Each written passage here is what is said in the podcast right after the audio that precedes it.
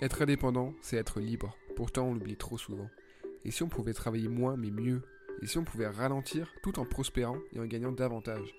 Bienvenue sur Slow Freelancing, le podcast. C'est le rendez-vous hebdo des freelances à contre-courant qui veulent sortir des injonctions à la productivité et à l'hypercroissance. Si toi aussi tu souhaites construire une activité pérenne, en phase avec ta vie idéale et qui te permet de profiter au maximum de chaque journée, alors il est peut-être temps de passer au slow. Travailler plus pour gagner plus, c'est démodé. Travaillons moins sans gagner moins. Chaque semaine, j'alterne entre épisodes solo et épisodes avec invité pour te parler concrètement du slow freelancing. Le meilleur moyen de soutenir ce mouvement et ce podcast, c'est de t'abonner, de mettre 5 étoiles sur ton app de podcast et d'en parler à tes potes freelance. Allez, entrons dans le vif du sujet. Salut à toi et bienvenue dans ce tout premier épisode de Slow Freelancing, le podcast. Comme tu le sais sûrement, ce podcast, ça va être un épisode solo, un épisode avec invité, en alternance. Donc chaque mercredi, tu auras le plaisir soit d'entendre ma voix suave, soit d'entendre un invité, une invitée, toujours pour parler des sujets liés au slow freelancing sous tous ses angles. Je me suis dit que ce premier épisode, c'était une très bonne occasion pour poser les bases de, ce que j'appelle le slow freelancing. Euh, je l'appelle comme ça, mais au final, il y a beaucoup d'indépendants qui le vivent déjà. C'est pas moi qui l'ai inventé au final. Moi, j'essaie en tout cas de, théoriser ce, ce concept. Euh, je le verbalise, j'essaie de, rassembler en fait des manières de travailler, des manières de vivre notre indépendance, notre vie de freelance. J'aurai l'occasion d'en parler avec pas mal d'autres indépendants qui vivent de cette manière leur activité dans les prochains épisodes. Le slow freelancing, en fait, ça part d'un constat. Ça part du constat que chaque jour, les freelances sont incités à travailler toujours plus, à acquérir toujours plus de clients, à générer toujours plus de chiffres d'affaires et à mener de front de plus en plus d'activités. J'entends souvent que les indépendants travaillent plus que les salariés, ce qui parfois se vérifie, mais pas toujours. Et même si c'est le cas, c'est pas une généralité, c'est pas non plus souhaitable. Et plus globalement, si on prend un peu de recul, à une époque où tout s'accélère, il est bon de ralentir. Dans la société, tout s'accélère sans cesse, depuis, depuis longtemps, depuis des années. C'est pas depuis Internet, ça date déjà d'avant. Tout s'accélère, tout va de plus en plus vite. Euh, il faut toujours faire plus.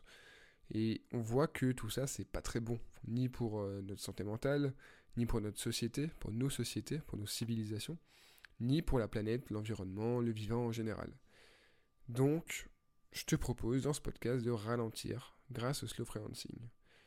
Il y a plusieurs enjeux qui sont liés. Le premier, c'est sortir de la course à la croissance effrénée dopée au développement personnel, à l'hyperproductivité, à la culpabilisation que ça entraîne. Le second, c'est optimiser son équilibre vie pro vie perso, qui est une priorité pour pas mal de monde, notamment les indépendants. Et on sait que c'est d'autant plus difficile pour nous que pour euh, les salariés, par exemple, parce que le salarié, souvent, il, va au travail et après il rentre chez lui. Bon, après, avec le télétravail, ça a pas mal changé, mais même, il a souvent des horaires fixes, alors que être indépendant, c'est pouvoir travailler quand on veut, et c'est pas forcément toujours positif. Ensuite, il y a l'aspect vivre et travailler à notre rythme un rythme qui nous est propre, parce qu'au final, notre rythme, je parle aussi bien du rythme euh, de sommeil, les rythmes de, concentration, il y a des gens qui sont plus efficaces le soir, plus efficaces le matin, c'est important d'apprendre à se connaître aussi, en fait. Et un des derniers points, c'est euh, de prendre soin de notre santé, en fait, tout simplement, d'éviter le stress, de maximiser notre bien-être, parce que on a souvent encore ce, ce, préjugé, une idée reçue, mais qui, qui se vérifie, c'est que les indépendants, les entrepreneurs, même en général, ont souvent cette tendance à négliger leur santé. Et sur le long terme, c'est très mauvais. Parce qu'évidemment, déjà en, tant que tel, notre santé, c'est ce qu'on a de plus précieux, euh, juste en tant que personne. Et en plus, quand on est indépendant ou entrepreneur, toute notre activité professionnelle repose sur nous. On est le, centre en fait de notre activité. Et donc si notre santé se désagrège, ça va se, répercuter sur notre business en fait.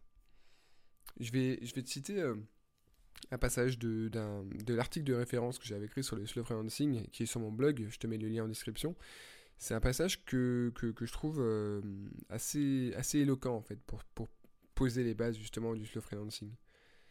Il n'y a aucune honte à procrastiner, à être paresseux ou à vouloir toujours tout faire vite, fait, bien fait. Au contraire, en y mettant du cœur et de la méthode, c'est la voie royale. Je ne dis pas que c'est pas utile de se tuer à la tâche, et de viser la lune, je dis juste qu'il n'y a aucun mal à ne pas vouloir cette vie et à créer ses propres idéaux. Pour toutes celles et tous ceux qui n'ont pas envie de devenir des robots au service du capitalisme, des ressources humaines aliénées et des bons petits soldats, il y a une alternative. Voilà, c'est un passage que tu peux retrouver dans l'article que je te mets en description. Et pour, aller plus loin du coup sur ce, sur ce concept, ce vaste concept de slow freelancing, très concrètement pour moi, c'est travailler moins, mais plus intelligemment, gagner plus, ou au moins la même chose, et choisir chaque aspect de la vie de freelance, en se laissant imposer le moins de contraintes possible. Alors sur le papier, ça fait rêver, on est d'accord. Mais tu vas voir au fur et à mesure, déjà dans cet épisode, je vais essayer de te donner quelques clés, et même au fur et à mesure des épisodes, tu verras que c'est pas si utopique que ça. L'un des piliers pour moi, c'est vraiment de travailler seulement, ou en tout cas majoritairement, lorsqu'on est le plus productif, pour gagner un temps phénoménal et réussir à faire plus et mieux en moins de temps. Parce qu'au final, c'est pas parce qu'on travaille moins qu'on va euh, avancer moins vite. Euh, au contraire, quand tu vois des, des, personnes qui sont parfois en entreprise et qui travaillent 10 heures par jour, tu vas pas me dire qu'ils sont productifs et qu'ils sont hyper efficaces et que tout ce qu'ils font est génial pendant 10 heures. C'est pas possible.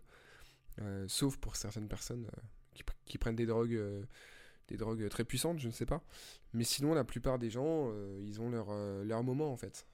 ils ont leur moment de concentration et donc sur ces 10 heures de travail, il y en a sûrement certaines qui seront productives, mais pas l'ensemble.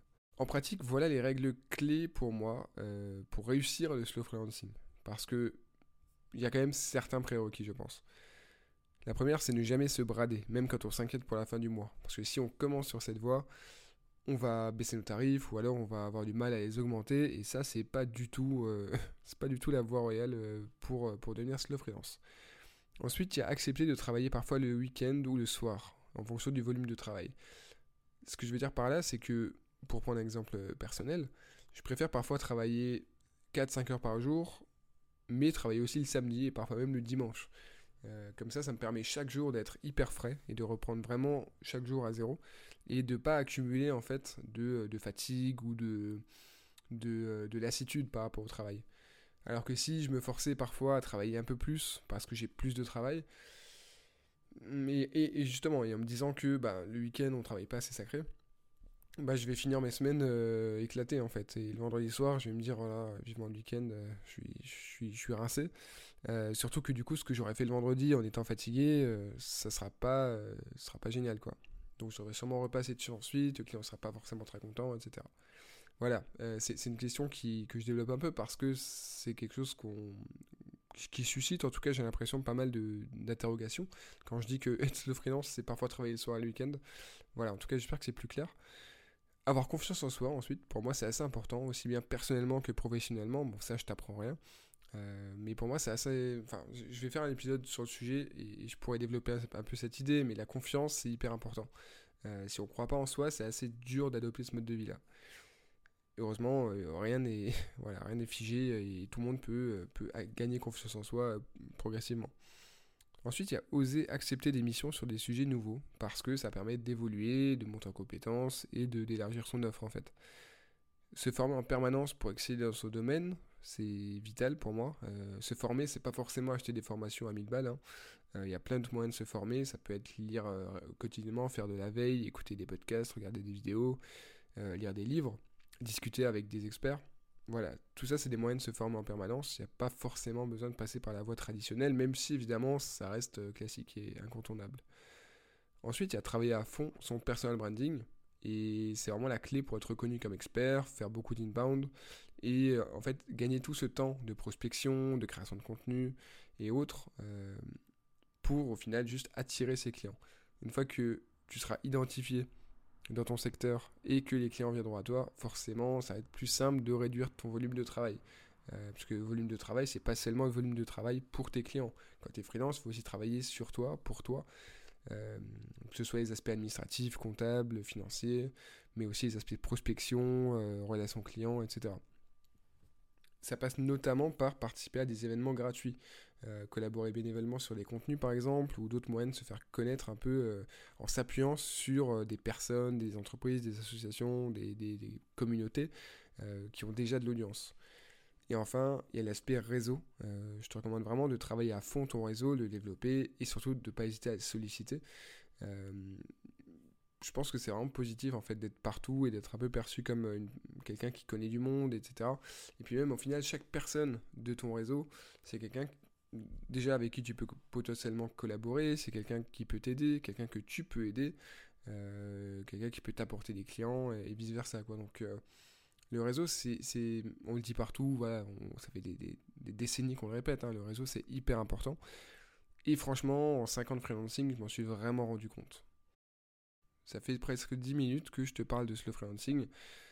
Et j'ai encore tellement de choses à te raconter. Heureusement, j'ai prévu pas mal d'épisodes pour développer chaque sujet dans les moindres détails. Et crois-moi, on a du pain sur la planche. Je te cite quelques exemples, juste vraiment euh, quelques petits exemples qu'on va aborder dans les prochains épisodes. Tu vas voir, il y a de quoi faire. Le minimalisme, la parentalité, les side projects, les clichés, la productivité, l'argent, l'écologie. Bref, je vais te parler des aspects pro et pratiques du slow freelancing mais aussi de ses angles philosophiques, sociétaux, politiques, écologiques, j'en passe. Ce concept, il sort pas de nulle part. Il s'inspire d'autres mouvements liés au slow, et en fait, il applique certains principes au, freelancing. Et ces mouvements, tu les connais peut-être, c'est la slow life, la slow food, la slow growth, le slow web. Globalement, l'idée, c'est démontrer qu'une autre voie existe face au dogme du toujours plus. Et j'aimerais finir par un petit disclaimer, c'est que j'ai très bien conscience, et je pense qu'il faut en avoir conscience, c'est que le slow freelancing, c'est pas fait pour tout le monde. C'est pas du tout une obligation. Euh, si toi, tu préfères travailler 6, 7, 8 heures par jour, et, voilà, travailler dur et avoir des un rythme très, très carré et, intense, il n'y a aucun problème. Après, attention, ça ne veut pas forcément dire que le slow freelancing est incompatible avec l'ambition. Ça aussi, on va en parler dans d'autres épisodes, notamment avec certains et certaines invités. Mais au final, on peut très bien prospérer en freelance en ayant un rythme slow, parce qu'on va travailler plus efficacement, plus intelligemment, avec des tarifs plus élevés, etc. Ou, aussi développer des side projects. C'était le petit disclaimer pour dire qu'effectivement, le slow freelancing n'est pas une obligation, n'est pas une évidence, c'est pas pas un idéal vers lequel tendre, euh, en tout cas pas de manière universelle. C'est un idéal peut-être pour toi, mais il faut accepter que, d'autres personnes ne sont pas dans cette optique-là et n'ont pas envie de réduire le rythme de travail. Ça peut être tout simplement parfois pour des croyances limitantes, des croyances politiques par exemple. Euh, on connaît certaines personnes qui ont euh, la valeur travail à l'esprit et que du coup pour elles travailler beaucoup c'est en fait synonyme de statut social, ça montre qu'on contribue à la société, ça les aide aussi à se, rassurer en fait sur leur rôle voilà, dans la société. Mais voilà, en tout cas, chacun son truc. Moi, c'est le soul freelancing. Peut-être que toi aussi.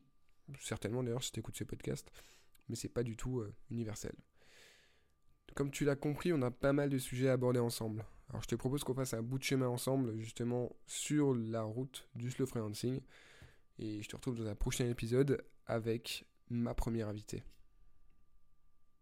Merci infiniment d'avoir écouté cet épisode jusqu'au bout. S'il t'a plu, je t'invite à t'abonner à la newsletter. J'y développe notamment le sujet abordé dans l'épisode, le lien est en description. Je te laisse aussi me mettre 5 étoiles et un commentaire sur ton appli, ça m'aide beaucoup. Et je te dis à la semaine prochaine pour un nouvel épisode de Slow Freelancing, le podcast. Ah, et surtout, n'oublie pas de ralentir.